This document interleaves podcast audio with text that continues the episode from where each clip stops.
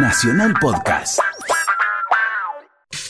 Será el día que apagaron la luz, o el día en que el tiempo traerá una mujer, una casa pobre, años por aprender, una mañana de cama para dos.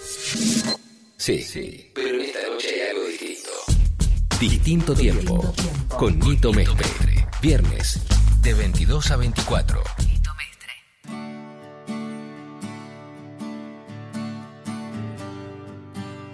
Bueno, Pamela, tenemos a, a un invitado muy especial que yo personalmente conozco hace muchos años. Sí, te inició en la radio, digamos. No sé si ¿O quién inició a quién? No, no, no, no. No, no, me no. inició en la Nito-. Yo Nito ya había ya- hecho algo. en una radio alternativa. Sí.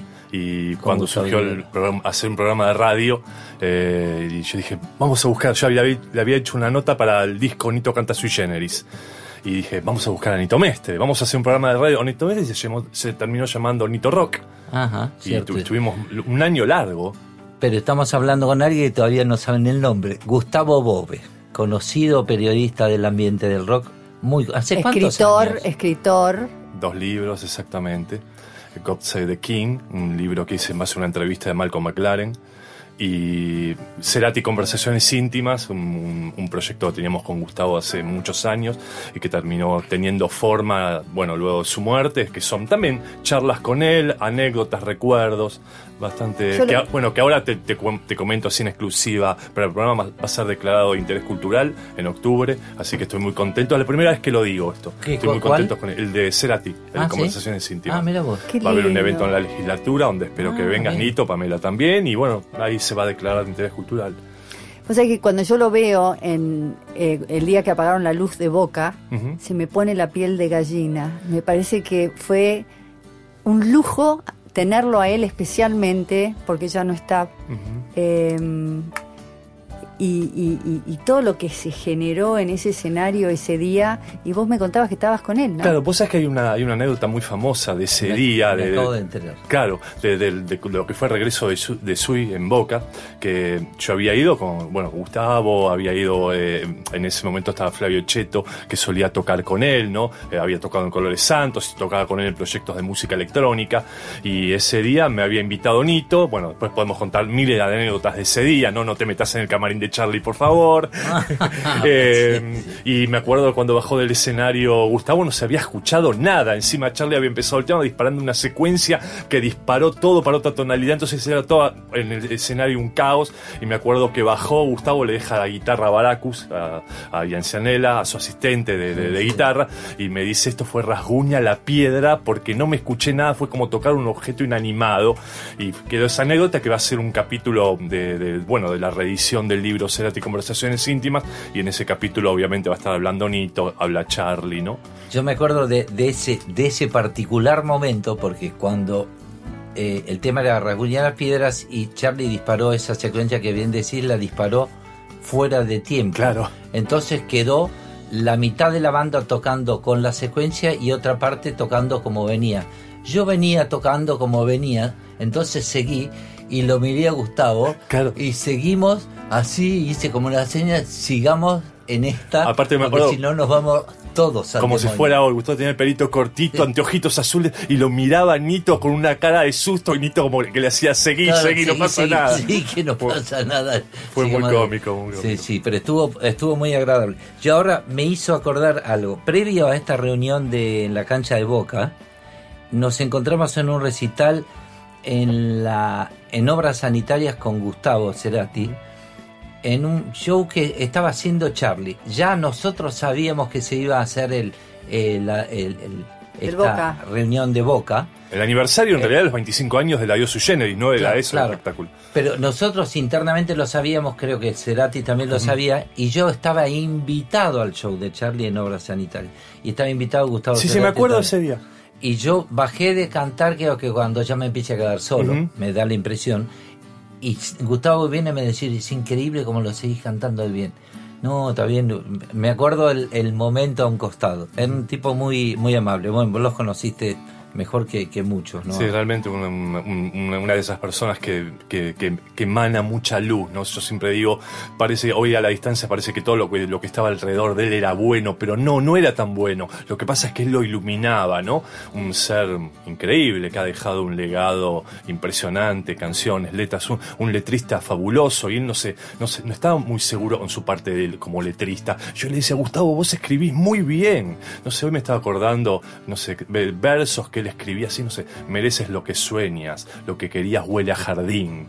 No sé, eran frases increíbles que en realidad eran como adaptaciones, por ejemplo, lo que querías huele a jardín es un poema de un, de un poeta persa del siglo XV, se llama Rumi. Y él hizo una adaptación de eso y además, bueno, como lo cantaba, ¿no? De su boca, gracias por venir, si lo digo yo no, le- no le suena a nadie, ahora lo decía él y era como grandioso, ¿me entendés? Épico, un, un ser muy especial. Yo la última vez que lo vi me lo encontré en una librería del barrio de Palermo que frecuentábamos los dos que se llama Crack Up y el tipo salía con una cantidad de libros y a mí me, me- me sorprendió porque no es muy común ver a los músicos con libros. No, no, gran lector. Sí. Era, un gran lector.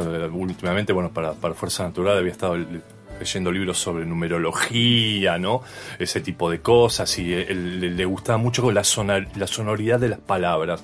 Y se, se- se- y salía capaz que de una palabra y, y podía armar un mundo en base a una palabra. Era un tipo muy creativo, ¿no? En, en ese sentido, medio parecido a, a Luis Alberto. Claro, bueno. Porque, porque Luis también, la sonoridad a veces lo, lo llevaba más a hacer una letra, gracias a la sonoridad de la palabra, a inventar una historia porque sonaba así, no en base a lo que iba a, a elegir un tema y desarrollarlo. Incluso vos fíjate tanto, de tanto Spinetta que es un, para mí fue uno de los mejores guitarristas acústicos que vi yo. ¿No? Mm. Y, y Gustavo, que era un guitarrista, que es un tipo zurdo que tocaba la guitarra con la derecha. Entonces eso Ah, le da, zurdo, claro. Ah, entonces eso le da otra pulsión a la guitarra. Y esa cosa funky claro. también es porque no, no, no, no, ¿me Ah, entendés? mira, O sea, no eh, era es muy loco y bueno, fue nada, fue uno de los grandes guitarristas que hubo acá, ¿no? Y un excelente segundo guitarrista. Claro. Porque para llevar un trío adelante, tiene que ser mejor mejor segundo guitarrista que meta cosillas. Bueno, volviendo a, a Gustavo Bove, ¿cómo, ¿cómo te metiste en todo esto de, de- de el periodismo pero enfocado al rock? Lo que pasa es que yo... o, o vino a- al- tuviste alguna personalidad que te marcó eso, algún periodista Y anterior? No, no, no periodista, sino músico. Yo vivía en un barrio de Flores, un barrio que había, se formaban muchas bandas, no sé, Don Cornelio de la zona, los encargados ens- ensayaban en Nazca y Bogotá, eh, Adrián Otero vivía en Alvariño y Directorio, eh, era como un, era todo muy bullicioso. Y por otro lado también tenía como, como amigos de, de la escuela y demás, como Leo y Gastón Cetraño, los hijos de Pinky, que a su vez eran amigos de Charlie Alberti, y nada, entonces yo como que los músicos me, me iban llevando. Y mi designio era ser contador público o arquitecto, como la de toda la familia pers- empresa de construcción, como la familia de mis viejos. Pero no, y me gustaba comunicar, me gustaba la radio, y me acuerdo que me presenté a una audición con Carlos Salotti y Alberto Derritis a Submarino Amarillo, en Radio Continental. Y nada, y empecé a trabajar como corresponsal, estaba Darío Vega en ese momento, eh, Marcela Feudale, que después la reemplazó Marcela Pacheco, y Tom Lupo, por supuesto. Y bueno, y eh, eh, así empecé, ¿no? Como periodista radial, y después me fui tirando más a la gráfica, hice televisión, pero, eh, o sea, la semilla fue la radio. ¿Hiciste televisión? Claro. Eso no sabía. sí, sí, ¿En TV? Freak, en Canal, en canal A, eh, 96-97. Un Pero- programa así, tipo el rayo, de nada, programa moderno, y, pero duró poco. A mí ¿Qué, me hubiera gustado que durara conducías? más. Sí, claro. Siempre de rock. Sí, sí. Bueno, de rock, y me, me gusta mucho la moda, las nuevas tendencias, digamos, para mí, para mí está todo asociado. Para mí el rock no es una guitarra y una, una melena revoleando. Para mí el rock es un look, Es un cultura. libro, es una película, eh, no sé, eh, la naranja mecánica es rock, Trainspotting es rock. Bueno, Eh, como, claro, como era, ¿me bueno, al principio se definía así, era, vos veías, escuchabas tal música, ibas a, tal cine, veías tal película, leías tal libro, etcétera, etcétera, te vestías de tal manera, ese era un rockero. Claro, pero, pero incluso ahora está como más ampliado, ¿no? Porque el rock Sí. está mucho más sensible en este momento. Y el, el cine francés, no sé, eh, tiene mucho que ver también con lo que es el rock europeo en, en- en- este momento. O que yo, directores también que están como muy vinculados con el rock. Wes Anderson, por ejemplo. Wes Anderson, ves cualquier película de Wes Anderson, desde los Tenenbaum hasta, no sé, Viaja de Argelín, y ahí hay, hay rock, aunque no haya una guitarra, ¿me entendés? Ya desde la banda de sonido, el buen gusto, el concepto, las vestimentas. Escúchame, ¿vos Solés, te gusta viajar mucho por este motivo? Eh, además, sí, me gusta viajar porque me No, gusta pero- viajar. Sí, obvio. Pero para hacerte upgrades continuos de cómo, cómo- qué anda sucediendo Sí, afuera, tal cual, porque sí. vas a lugares puntuales. Sí, y además soy muy fetichista, no sé, voy a, voy a Macclesfield y quiero ir a la casa donde, donde se mató Ian, eh, Ian Curtis, y voy al cementerio, a la tumba, donde la ver, o, voy a, a París al Lachaise y voy a la tumba de Jim Morrison, o cosas así, me, me gustan lugares que tengan como, como cierta, como, como esa, como esa esencia rockera, donde haya pasado cosas, donde tengan una carga muy grande, ¿no? Las casas de los rockeros, no sé. Pero, pero sí, obviamente los lugares así que tuvieron que ver con el rock, eh, y más en Londres, ¿no? Donde está lleno, la casa donde vivió Bob Marley, la- el, el Donde edificio- vivió Jimi Hendrix. por supuesto, claro. Ahora es un, ahora es un museo Sí. ahí que vivió Händel, que era el, era el pianista clásico. Él vivía en un piso, pero la conocí en- hace dos años, pues se abrió como museo y fui ahí a. En la misma casa de Händel vivía Händel. Exactamente. Händel abajo y Hendrix arriba.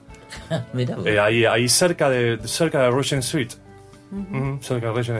Y nada, entonces me gustan, me gustan, me gustan ese tipo de cosas. No soy un investigador y no sé, meterme en el callejón donde Bowie sacó la foto de Ziggy Stardust y hoy es un callejón re cool de Londres, ¿me? Pero en ese momento vos lees las crónicas y era donde tenía el estudio el fotógrafo, era un baldío total y ahí Bowie se transmitió y hizo la foto de Ziggy Stardust, ¿me? Entonces me, me encantan esas cosas y aparte los, los, los, los británicos especialmente tienen como un concepto, o sea, cuidan más la cultura. Entonces donde se hizo la foto de, de, de- de Bowie, de Ziggy Stardust, hay una placa que dice aquí se hizo. Entonces me- eh, está, está como más, no digamos que cuidan más esa parte cultural. No sé, el 100 Club ahí en, en, Oxford Street está conservado tal cual que en los 70. Creo que es hasta las mismas sillas de color rojo, bro, si te pones a revisar, hasta debe haber un vómito de Sid Vicious por ahí. Eh, pero es increíble, ¿me entendés? O sea, toda esa cultura y ellos saben que, que- que es parte de su ADN, ¿no?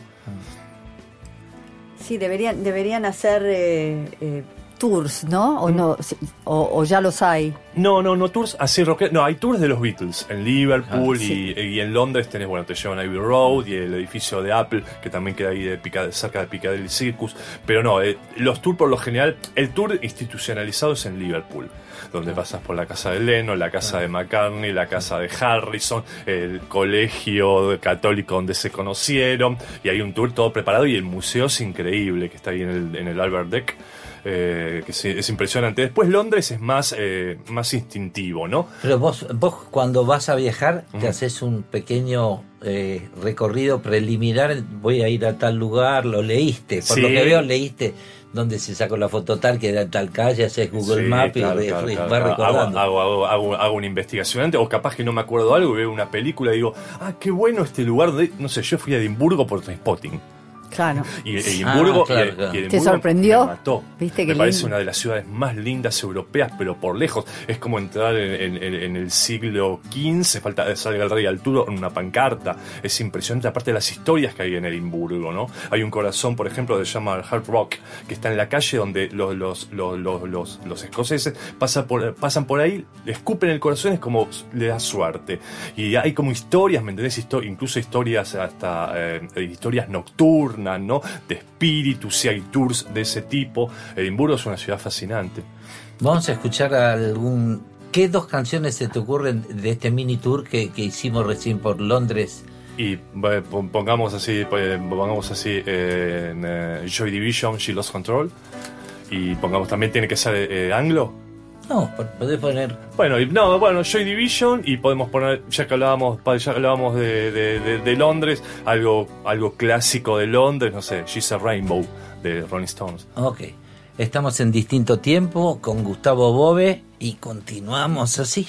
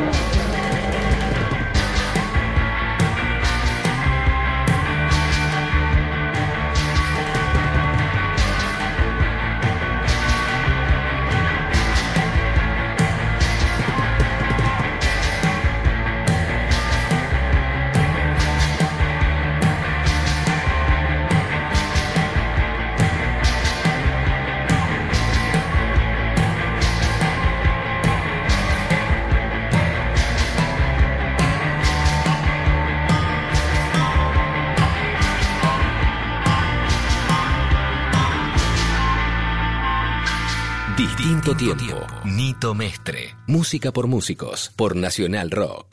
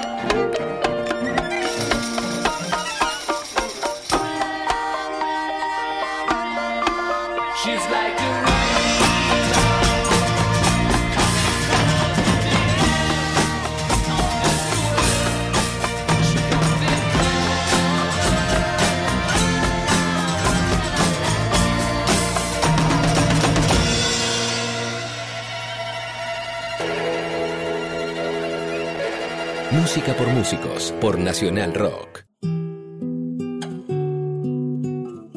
Distinto tiempo, Nito Mestre. Bueno, ¿cuándo volviste? O sea, que traes las últimas noticias de, de Londres Y y, de... intento a veces. Lo que pasa es que hay- hoy hay demasiada música, hay demasiada información. No es tanto como, a- a- como hace 15 años atrás, por ejemplo, al principio del 2000. Hoy hay demasiadas bandas, hay demasiada información. Eh, por ejemplo, el año pasado estuve viendo, estuve viendo a The Stone Roses en el Etihad Stadium en la cancha de Manchester City, ¿no? Y por ejemplo, antes de ellos eh, eh, tocaban una, una banda que se llama Blossoms, que son de Manchester. Y es genial, y acá ni siquiera llegaron, ni siquiera el single llegó. Entonces hay demasiada música todo el tiempo que tenés que estar, o sea, todo el tiempo tratándote de informar. Entonces siempre vas por lo clásico y después, capaz que en el camino encontrás cosas así nuevas que, bueno, que te parecen que, pues, no sé, en uno de los viajes descubrí a J-Bag y vine acá a J-Bag y dije, este es el nuevo Dylan, todo. Y si bien en el último disco patinó un poquito, los dos primeros discos de J-Bag son increíbles, ¿no?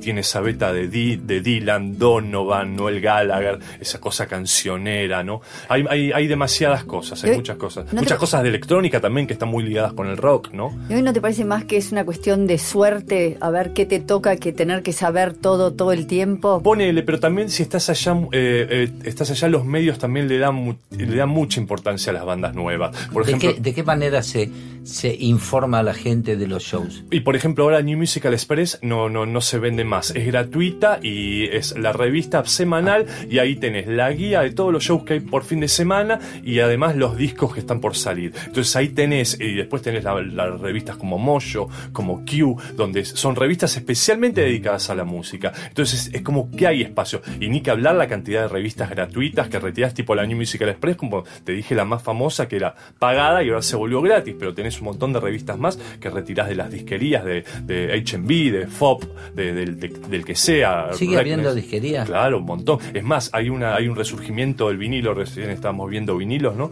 Hay un resu- resurgimiento del vinilo que es increíble. Hoy las tiendas de ropa te venden vinilos también. Y, y los, los, los tocadiscos portátiles, Sí. ¿no? Para que vos, vos pongas los Claro. vinilos y demás, ¿no? Y discos viejos que se reeditan en vinilo con, con el arte original y ahora son 180 de verdad. Porque antes, me, me acuerdo, no sé, ¿vos te acordás, por ejemplo, el disco 1320 de, de, de Nito y los desconocidos? Yo me acuerdo, 20 el vinilo. días, 20 días. 20 días, perdón. 1320 la revista, 20 días. Eh, eh, los vinilos en ese momento lo agarrabas, eran como. Sí, nada, papel, nada. nada, sí. Ahora son 180 de verdad, ¿no? Sí, sí, los hacen, hay un país en Europa que lo están haciendo. ¿En, dónde es? En, en, en- en Holanda. En Holanda.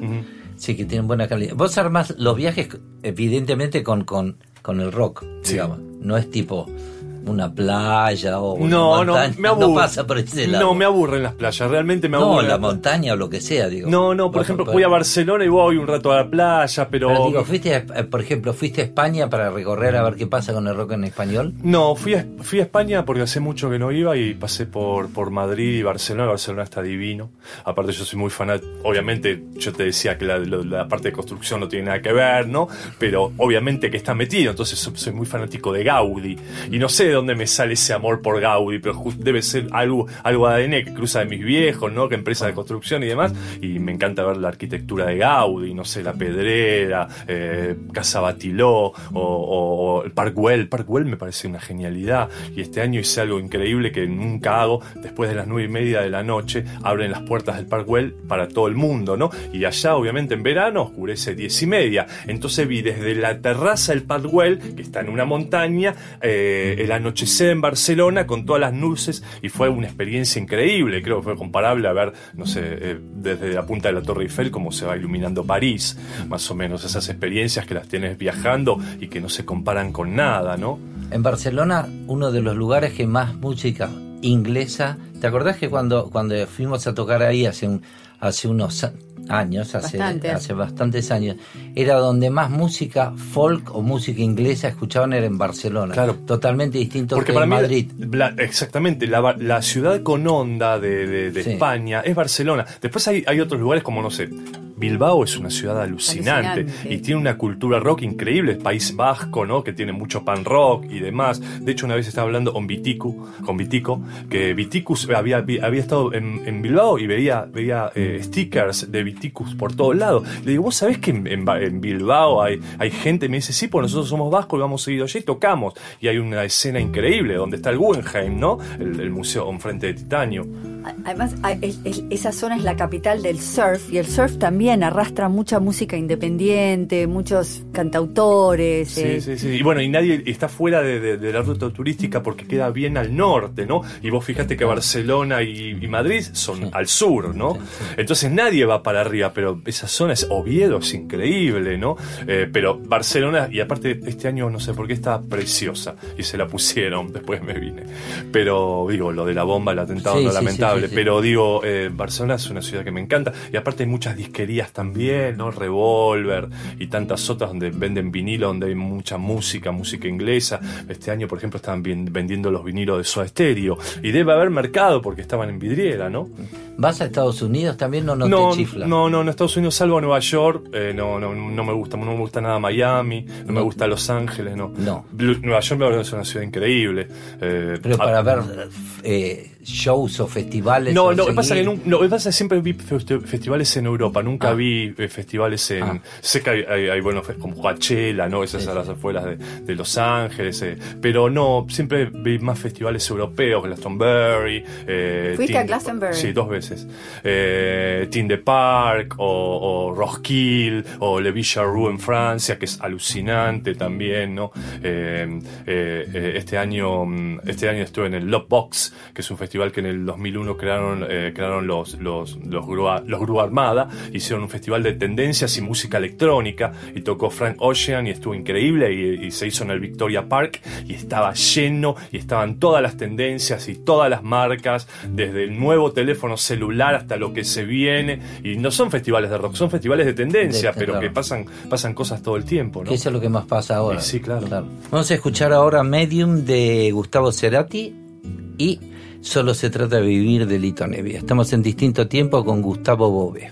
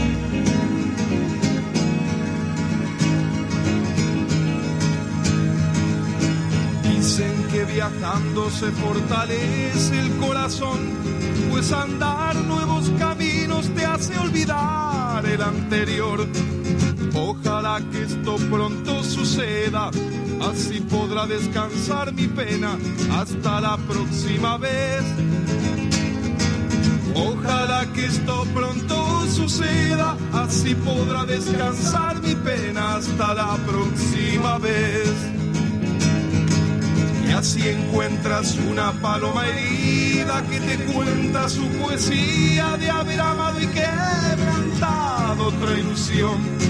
Seguro que al rato estará volando, inventando otra esperanza para volver a vivir. Seguro que al rato estará volando, inventando otra esperanza para volver a vivir.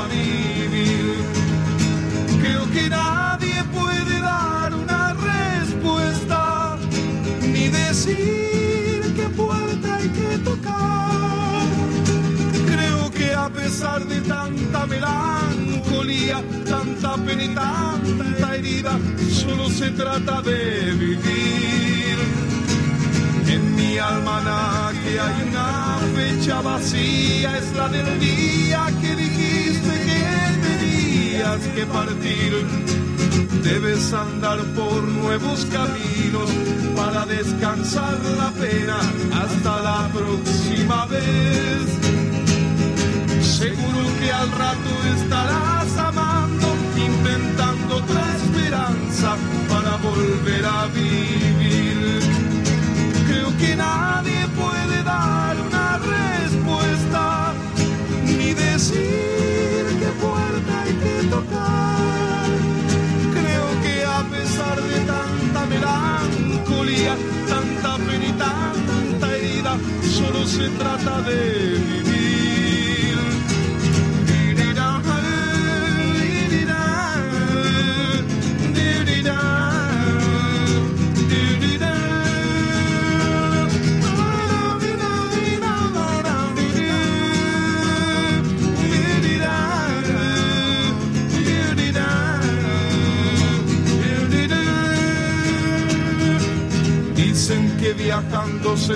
El corazón, pues andar nuevos caminos te hace olvidar el anterior.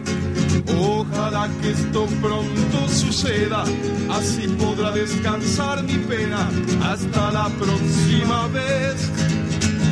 Seguro que al rato estaré amando, inventando otra esperanza para volver a vivir.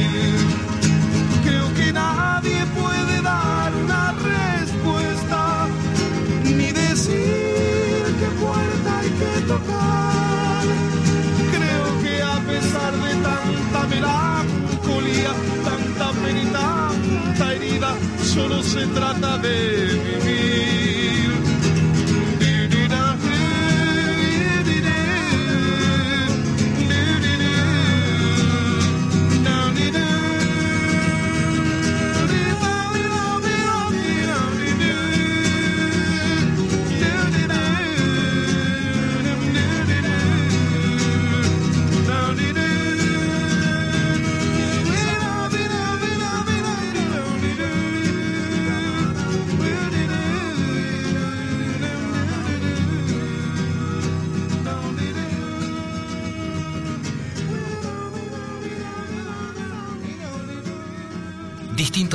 Con Nito Mestre.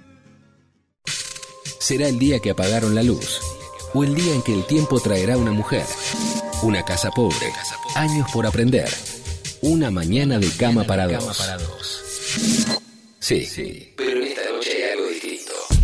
Distinto tiempo con Nito Mestre. Viernes de 22 a 24.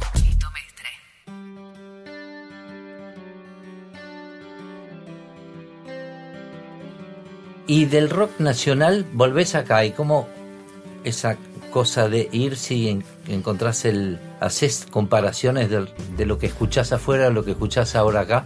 Hay una pregunta que te quiero hacer. Sí. Después me seguís contestando esto. No, Yo- no, yo- a mí lo que, me- lo que- el choque más, más importante con, con Argentina es de la cultura, no es, no es musical. Ya bajar en Ezeiza, las Richeri, que todos los taxistas te cobren un delirio para llevarte. El choque es cultural y tengo dos o tres días de una depresión así de llanto. Pero- a ese nivel. De- después la música, yo creo que ah, de- en los últimos 10 años están pasando como cosas interesantes. Hay una camada de hijos de que me parece que están tomando la posta de sus padres y están haciendo cosas muy interesantes. Por ejemplo? Por ejemplo, no sé, Benito Cerati con, Ah. con Zero Kill, me parece que es interesante. Me parece el hijo de Vicentico, Florian, tiene una banda que se llama Cállate Mark, que es una especie de Jam, Paul Weller, que, que no se hace acá, que es muy interesante también. Eh, hay, hay, como una, hay como una serie de hijos de que están haciendo. Bueno, eh, Dalan, eh, el hijo de Juanse, es un performer increíble. Dalan está viviendo en este momento ¿Estuviste en él? Londres. Sí, sí, Ah, lo. Está viviendo en el Holy Ar- está, perdón, está trabajando en el Holy Arms, que es un bar que está ahí en Camden Town, eh, de, lo- de frente al establo, ¿no? Y ese era el bar preferido de Amy Winehouse, por ejemplo. Es, es camarero de ahí. Y bueno, Dallan me parece un performer increíble, ¿no? Como cantante, como guitarrista, eh, como, como personaje. Yo creo que cuando, cuando encuentre estabilidad en algún lado y pueda preparar un proyecto musical serio, va a ser la próxima estrella que, que tenemos acá. El hijo Pero de va a volver, ¿te parece que volverá? Y él está probando, es chico, todavía tiene 22, 23 años, o sea, están, están viendo cuál es su, su, su, su lugar, ¿no? Están probando nuevas culturas, vivir en Londres es realmente muy excitante para, para un chico de 21 años. Eh, y más vivi- estás viviendo ahí en el Camden, donde arde la ciudad realmente, ¿me entendés? O sea, donde todo el tiempo pasan músicos por ahí, desde Pete Doherty hasta, no sé, Mick Jones, el que quieras, ¿me entendés? O, mira, el otro día estaba viendo a The Kills, eh, que tocó en Conex, una banda inglesa. Yo me acuerdo, eh, The Kills, yo lo vi en el, en, el, en el barroom, que está ahí al lado de la estación de Camden, en el año 2009, cuando recién empezaban, y esas cosas tiene Camden, ¿me? Lo mismo The Libertines, ¿me? O Baby Shambles, que fue la banda posterior de Pete Doherty. Si estás ahí, los ves y después explotan al mundo y decís, mirá vos, yo los vi en un sótano de mala muerte. Es increíble. O sea, cuando te. ¿Sabes por qué la, la pregunta? Hay- Muchas veces me pregunta, llego a un lugar y me preguntan, ¿y cómo encontrás el rock argentino ahora? Cuando te vas a Perú a- o, o cualquier lugar. ¿Y cómo lo encontrás vos ahora? La contestación es que está floreciendo. Sí, sí, que hay cosas, que hay cosas interesantes, hay grupos nuevos que eh, tipo banda de turistas, bah, que tampoco son tan nuevos, ¿no? Ya tienen varios ya discos en el lomo, pero digo que están haciendo como, que están haciendo como cosas, se están reinventando todo el tiempo. El rock argentino hasta el 2010, te diría, 2009, estaba bastante parado. Mm. Todavía teníamos el resabio de la cultura chabona y demás, y de repente empezó empezó a salir como una nueva generación, ¿no? En, respuesta a todo eso, que, que si bien es muy difícil hoy llegar a los medios masivos, porque hay tanto realmente. Yo veo un recital Nito y me vuelvo con 10 10, 12 discos. A veces digo, no me los den porque no tengo lugar donde guardármelos. Y son todas bandas nuevas, pero no de, de blues,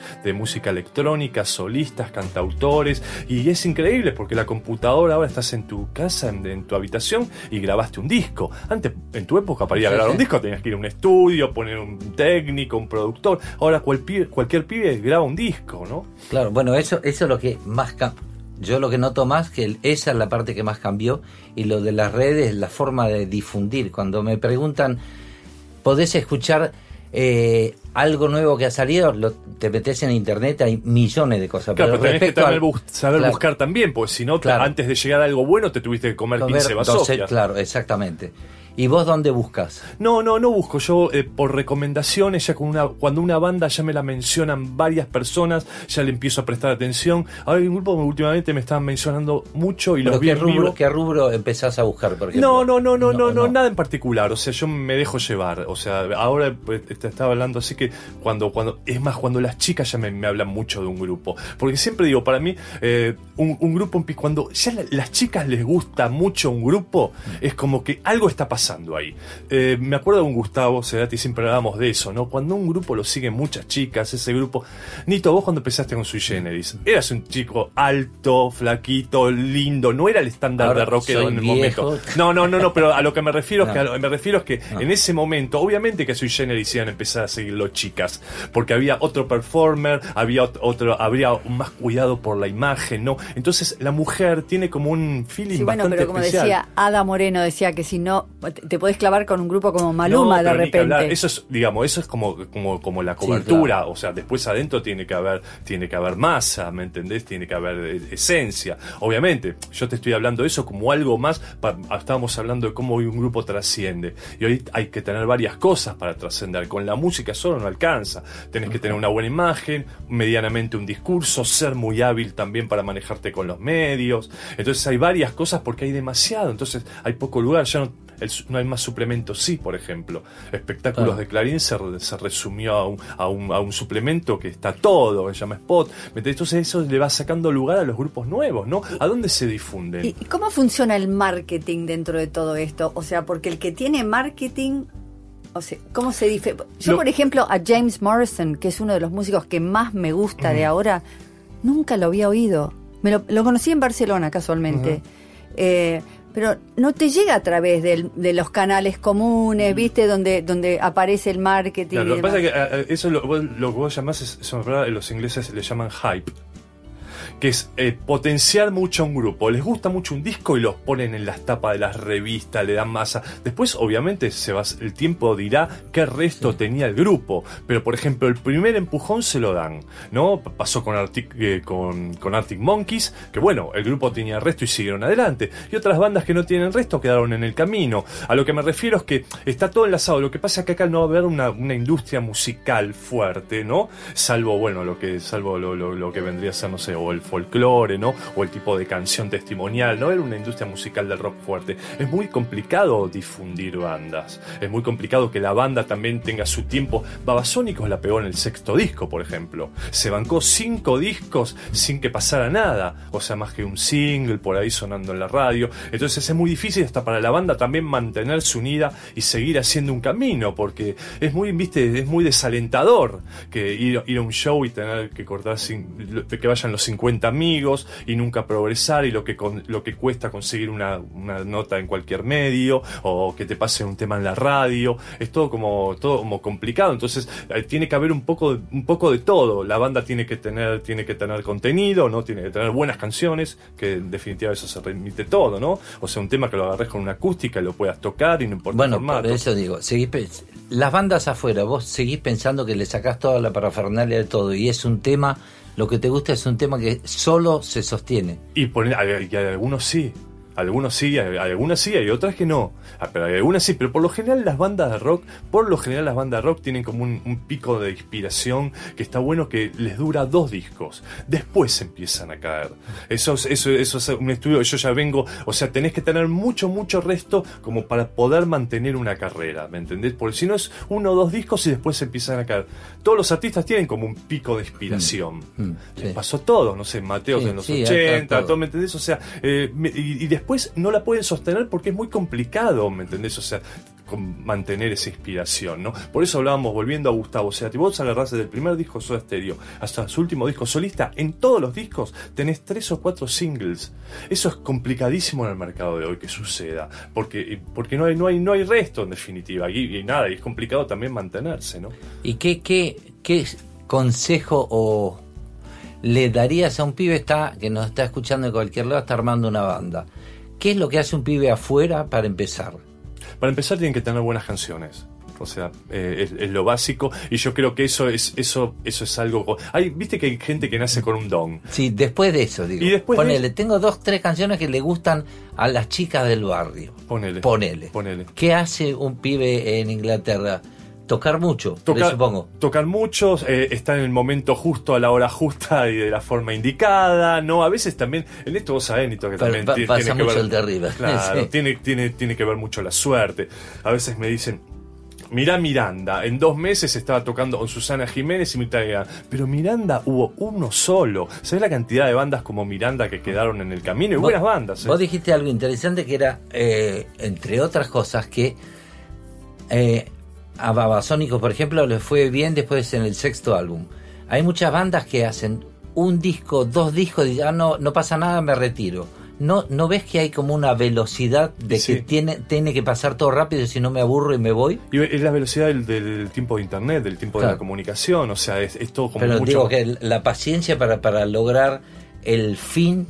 Eh, tiene que ser ya. Y yo veo, por ejemplo, una banda, la veo un, un día en vivo y al, al, al mes ya cambiaron el bajista y el baterista. claro. Por claro, ejemplo, claro. ¿me entendés? O sea, no hay, no hay, no hay, no hay, no hay una comunión, no hay, no hay una cofradía como había en los 70 o en los 60, donde la gente estaban todos conectados, conectados para, eh, a nivel pensamiento. Ahora es todo tan abierto, no hay más lugares de nicho, no hay una discoteca donde o un pub Sí. donde pasen, ¿me entendés? O sea, es todo, todo tan abierto y tanta gente que en realidad se termina nada. eh, eh, eh, Nada, es como se termina perdiendo la esencia en definitiva. Vamos a escuchar eh, dos canciones más. Vamos a escuchar de Waterless Sunset de The Kings, especialmente a pedido de Gustavo y James Morrison para mí. Estamos en distinto tiempo con el invitado especial Gustavo Bove.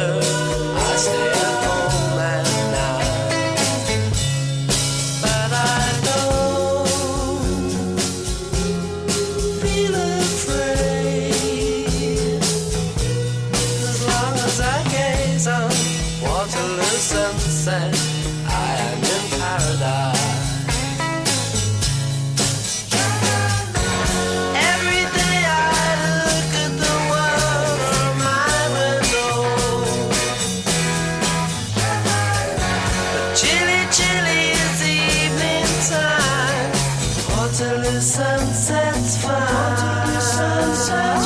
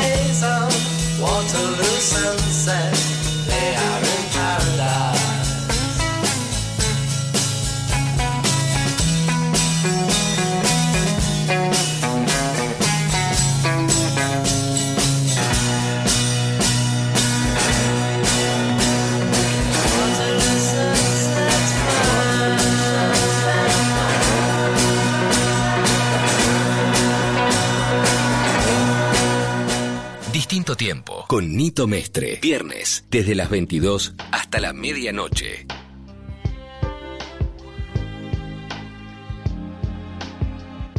You wanna stay with me in the morning. You only hold me when I sleep.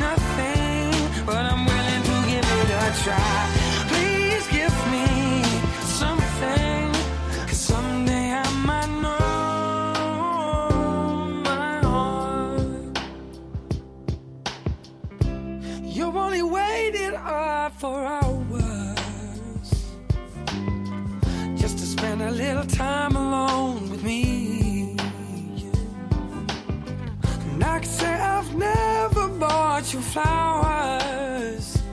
Mm-mm. I can't work out what they mean. Never thought that I'd love someone that was someone else's dream.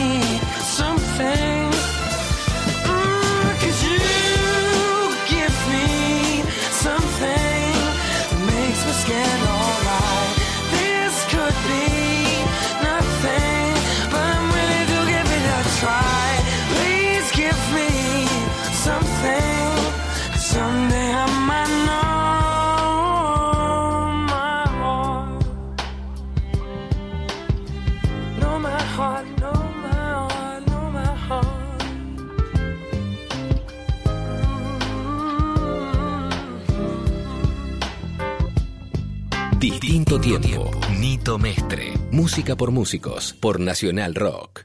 Distinto tiempo. Con Nito Mestre. Viernes. Desde las 22 hasta la medianoche. No, que le, le decía a Gustavo que estoy tratando de sorprenderlo con algo nuevo que a mí me parece buenísimo y por eso puse James Morrison, porque es un poco por esa onda, ¿viste? Onda Oasis. eh, eh, y son los sobrinos de Dominic que grabaron un disco que me pareció sensacional. Es más, lo quería traer a, a Buenos Aires y a Santiago de Chile y no se sostuvieron. Desarmaron la banda, así tal cual vos contás. Lo que pasa es que también hay otro tema. Recién estábamos hablando de los hijos de, ¿no? Sí, que, claro. que hay, que hay una camada de, de- de- de- hijos de estrellas de rock de- nacionales que están, que están haciendo cosas interesantes. Pero también esos pibes tienen que cargar con el peso de ser hijos de. Entonces la lupa está como mucho más cerca. Porque, si, no sé, esto lo hablamos mucho con Dante Spinetta, ¿no? Que él en un momento le costaba Obvio. ser el hijo, porque era un- el hijo de un genio, en definitiva. Y, y, él, y él- y él me decía que al final lo te- terminó, terminó viendo la otra cara, ¿no? De no ver como una. Sí, tengo una mochila, pero con un montón de herramientas. Y además, bueno, eh, cuando vos tenés talento, tarde o temprano vas a terminar despegando de, de Y tu apa- padre. aparte el público cambia absolutamente el público de que él sigue al padre a ver qué hace. no va a ser el mismo público de que tiene el hijo que el padre. Total- porque ese es el error. Si Benito Cerati espera que todos los que seguían a Gustavo Cerati lo sigan, sería un error. No, no, de hecho él está haciendo un camino totalmente, Totalmente diferente. distinto. ¿Me entendés? O sea, pero a lo que voy es que es que la lupa está mucho más puesta en esa, en, en esos pies, porque esperan que sean tan genial como, como los padres, y capaz que no lo son tanto. Claro. Ni tampoco tienen la suerte que tuvieron los Pero padres. afuera también está pasando con el baterista, el hijo del baterista de tal, el hijo del bajista de tal, de tales bandas, que, que hay una enorme camada. Algunos se sostiene, otros se puede llegar a suicidar. Bueno, yo en uno de los festivales de, de- en el de en, en Francia había Simple Plan, que es la banda del hijo de Sting. Y tocó en el escenario principal y el, ¿El hijo pibe- de Sting, el mismo que vino a cantar acá con él? Exacto. Ah, mira. Y el, y el, el pibe, el pibe es, canta en el mismo tono del padre, todo, pero el grupo le faltan canciones. Y obviamente el hijo de Sting no es Sting. No, Eh, pero, pero como el hijo de Spinetta no es Spinetta, como el hijo de Cerati no es Cerati, como el hijo de Vicentico no es Vicentico, como el hijo de... No, bueno, Pero Dante, Dante no trata de ser Spinetta y el hijo de No, Sting bueno, creo que canta bastante agarró parecido. otro camino también. Dante agarró como una corriente hip hopera, ¿no? Claro, que, que, que lo Muy divide. inteligente lo que hizo. Sí, sí. Bueno, el pero- hijo de Dominic Miller, que toca con Sting, Rufus, Ujú, toca absolutamente distinto la guitarra que, que, que su padre. Claro. Donde Dominic mete cositas y Rufus es totalmente rockero. Es más derecho. Y, y más derecho. Y se nota en los solos, son totalmente distintos, no siguió el camino. O sea, y están tocando juntos. Yo le, le preguntaba a Dominic si le pasaba algún jate o algo para diferenciarse. Me dice, no, yo para nada. De hecho, durante la gira, sé que es el padre, pero somos dos violeros. Punto. Y después Eh, sabes que también los músicos también tienen que ver con, con- con cómo encaren ellos la situación, ¿no? Hay músicos, por ejemplo, que se quedan eh, en su casa esperando que los llamen y cuelgan el temita y tal, y otros músicos van al lugar donde, hay- donde está la acción. Yo me acuerdo cuando hacíamos el programa con Nito. Nosotros en el programa con Nito, por ejemplo, le hicimos una de las primeras entrevistas al Piti Álvarez. ¿Vos sabés cómo apareció el Piti Álvarez en nuestro programa? Agarró, eh, yo era amigo de Marcela Crespo, que trabaja en Universal, ella dijo, ¿por qué no traes el Piti? Agarró el Piti dijo, ¿dónde, es- ¿dónde es el estudio que era el programa Nito Mestre? Y pasó por, tocó el timbre y dijo, y yo lo conocía por intermedio de Marcela, y dije, pasé, le hicimos una nota a Piti Álvarez. Miró lo que terminó, digo, después podemos discutir si es bueno, es malo, el tipo de, de- de- el tipo de delirio interior que tenía el pibe o no, pero apareció así y terminó terminó haciéndose un nombre, ¿no? si viene a otro momento pasaron cuánto Nito 23, 24 Sí, claro. años, pero digo, a veces también tiene que ver el- el- la actitud del músico frente a la situación, ¿no? Eh, hay, hay mucha cosa del músico también de, eh, más ahora esa cosa de snobismo y ego, y a veces un músico tiene que tener más empuje, ¿no? Eh, de, de ir a buscar él la situación, no que la situación se le plante para él al lado de la cama. El otro día estaba publicando Fernando Cerezeski, manager Claro. de, de los Siria Kuriakin, y ahora de la vuelta de los ratones que estuvo ahí atrás, donde él recibía muchos mensajes de, de nuevas bandas donde decían, bueno, sí, lo que pasa es que me es muy difícil porque no tengo gente de prensa, no tengo manager, esto, lo otro. Y, y- y Fernando decía, primero hay que salir a tocar y a laburar. Muchachos, salgan a laburar porque si no, no pasa nada. Por e- a eso me refería con la velocidad de llegar al supuesto éxito y con la fiaca de, de hacer algo por eso, o sea, de que- quedarse tipo, bueno, no estoy haciendo todos los pasos. Las bandas que lo están haciendo, como yo creo que debería ser, debiera ser, era eh, empezar de hacer todo, desde plomo, de sonido, empezar a recorrer todas las cosas como si no fuese nadie directamente, porque la- la- no lo van a venir a buscar a un capo que, de la- que toque muy bien la viola a la casa, No, lo va a encontrar en un pub o lo va a encontrar en, en cualquier lado tocando más bien. Y con mucha suerte, ¿no? Y Con además, mucha suerte. Y además hay, hay algo, lo hablamos siempre, para mí es eh, lo fundamental es la canción, ¿no? Es Bueno, algo... de- eh, los temas que tocan las canciones de hoy, ¿no? Antes, en la década del 70, se hablaba de la sociedad, de las instituciones, del sexo, de, viste, la política. Y, y ahora, ¿de qué tratan las canciones? Bueno, lo que pasa es que este Falta también- contenido. No, es, es también es también muy abierto, porque en realidad se está volviendo también sobre los pasos. Hay mucho mucho sonido vintage en el rock moderno. Están volviendo sobre los discos de, de- de- de los 70 de Sui Generis, están volviendo sobre los discos de los gatos, está están volviendo sobre el sonido del pescado rabioso.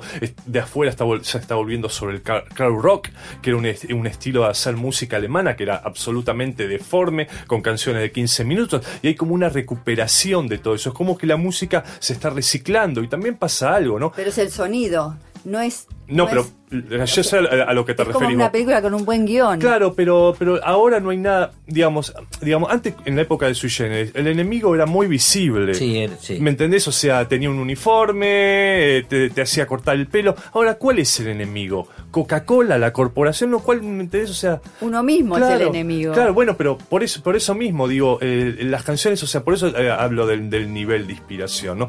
Y aparte, realmente cuando a veces, a veces son, eh, son dos estrofas y tenés un super hit. Habla con los con la gente que ha compuesto grandes hits, habla con Charlie, yo te puedo asegurar.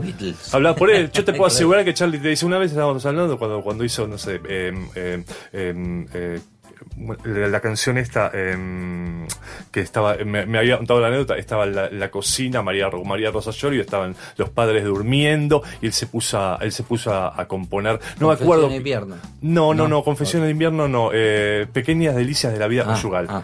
Y, y me, dice, salió así, lo- estaban mis, mis suelos durmiendo, María Rosa se había ido a dormir en la cocina y me salió de un tirón. ¿Me entendés? Y Gustavo mismo, ¿y cómo compusiste Puente? Y no sé, a veces las grandes cosas, ¿me entendés? Salen, salen de repente, Bueno. o sea... si sos Charlie García, te digo, No. como, como generalizando hoy, en, en- en lo- cuando uno sale a buscar cosas nuevas, Mm. tenés que tener como la buena, buen sonido, buenas letras. eh, Sí, pero a, a lo que me refiero es que tampoco, tampoco es, es, es- es como, digamos, si va- va- estamos hablando de- de- del mensaje, ¿no? El mensaje hoy tampoco es tan importante, o sea, para mí podés hacer una canción de amor y que, que resulte tan o más fuerte. Se volvió mucho al formato de single, por ejemplo. No se escucha más el disco como obra. Hoy una, hoy más de un tema de, una, de un grupo no escuchás. Bueno, por eso tiene links. despacito. por el- eso. Claro.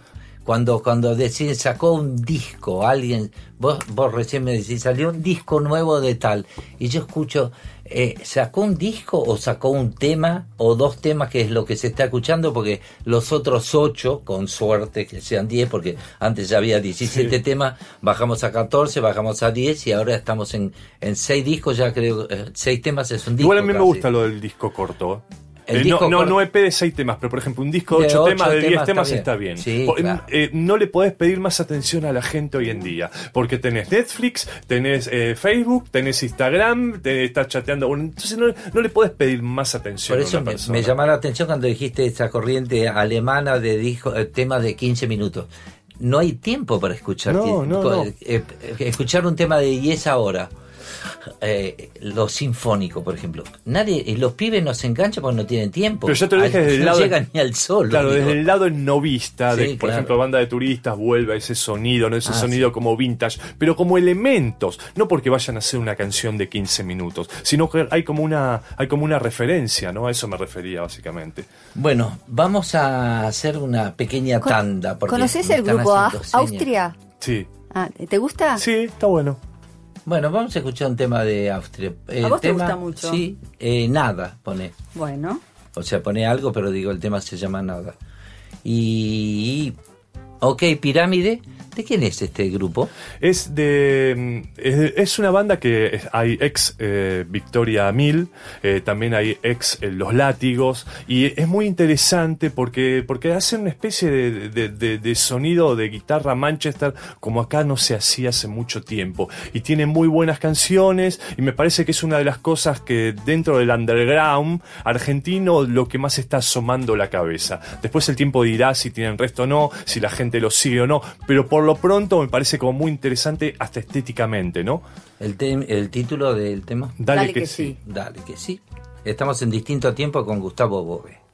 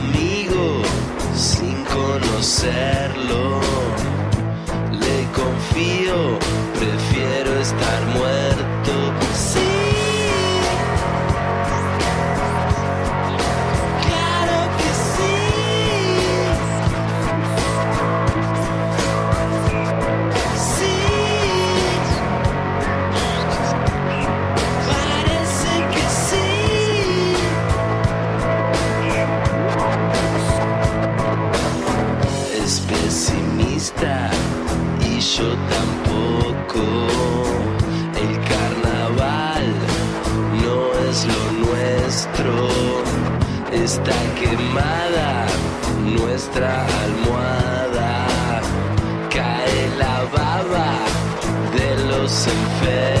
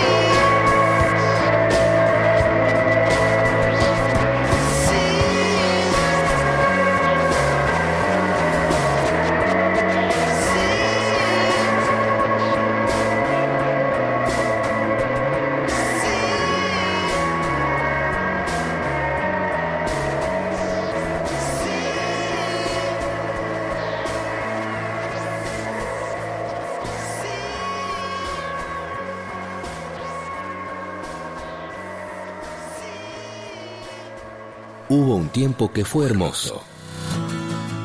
Hubo, hay y habrá un distinto tiempo. Nito Mestre te lleva a recorrer la música que nos trajo hasta acá. Distinto tiempo. Distinto tiempo. Nito Mestre. Distinto tiempo. No, le estaba comentando de, de un a Gustavo Bobe fuera de pantalla, de una banda que se llama Salva Pantallas que conocí ahora en San Juan, que vienen tocando, se conocían vía, vía Instagram, una chica muy jovencita Se con llama un chico. Zoe Gotuso. Ah, se conocieron así vía Instagram y da- dio la casualidad que se gustaba lo que estaba haciendo cada uno, pero los dos vivían en Córdoba. Porque te imaginas si armó una banda, uno vive en cada lugar. Igual puede pasar, ¿eh? Puede, por supuesto que puede pasar, pero se La dio realidad virtual. esa circunstancia y lo que me gustó es como escuchar algo que era lo que vos decías. No, no era vintage la palabra, sino puro. Digamos, algo, algo muy fresco, donde se les nota que están cantando algo fresco, no está maquillado. Están tocando sencillamente muy lindo, armonizado, esas voces cálidas que, que hace falta frente al ataque de, reggaetón. ¿Qué opinas del reggaetón? No, no me gusta, Ah, obviamente. no, pero digo, se me cruzó. Eh, eh, a mí Pero no- es, es una movida que hay que prestarle atención, porque... pero lo de las letras. No, no, no, terrible. Es terrible. pero bueno, eh, qué sé yo, hay, hay, hay gente que, que la escucha, hay gente que lo consume, por eso hay tanto. Igual pasa, lo que pasa es que nosotros recibimos la cola también de todo eso, Sí. ¿no? En realidad el reggaetón es todo salido de Puerto Rico. Sí. Y Puerto Rico es un país muy especial, ¿no?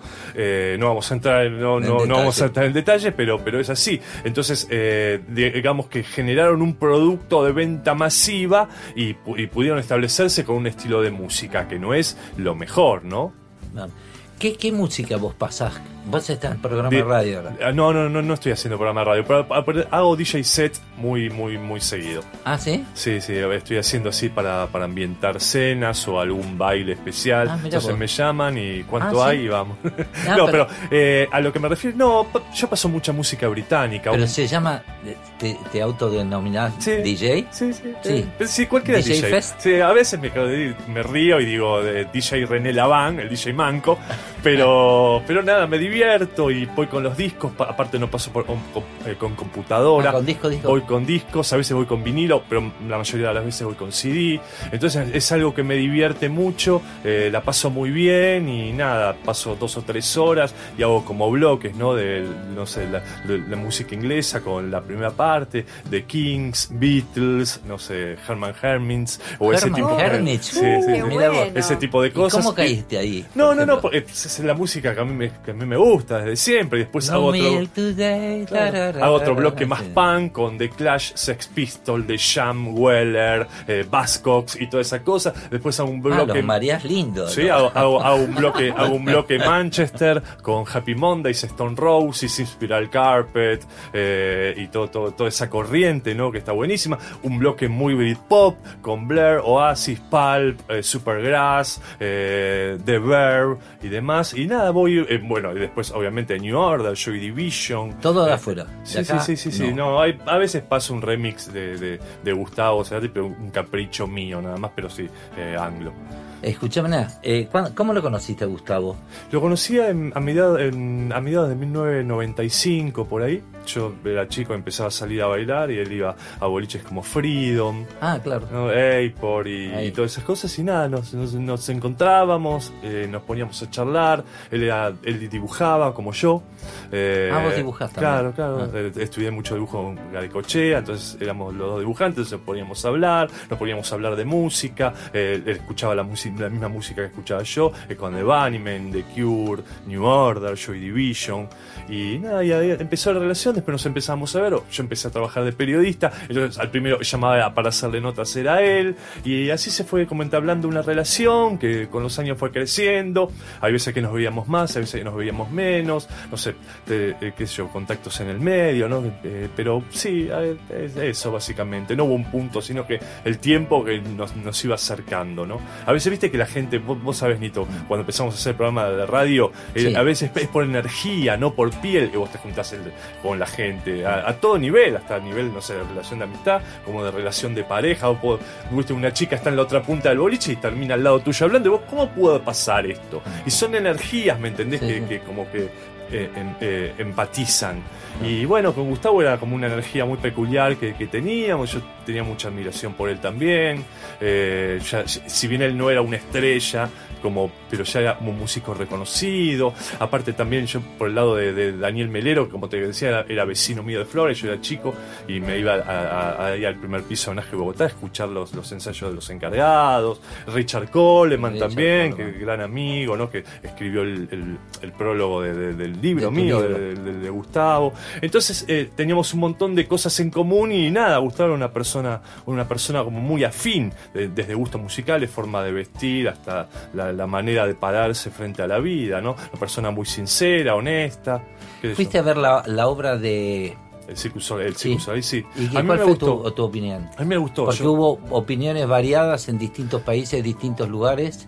Lo que pasa es que hay que, hay que, verlo como un espectáculo audiovisual. Toda la gente iba esperando a que salgan Gustavo, Z, un, un holograma de Gustavo y Z y Charles Rock. No, es un espectáculo audiovisual que tiene los códigos de espectáculo audiovisual. Yo vi Love de los Beatles y también es súper recargado. Obviamente que si Gustavo viviera, muchas decisiones estéticas no hubiese compartido con el espectáculo. Pero, pero como, como y además es también una cosa muy importante que una compañía como Circus Soleil haga un espectáculo.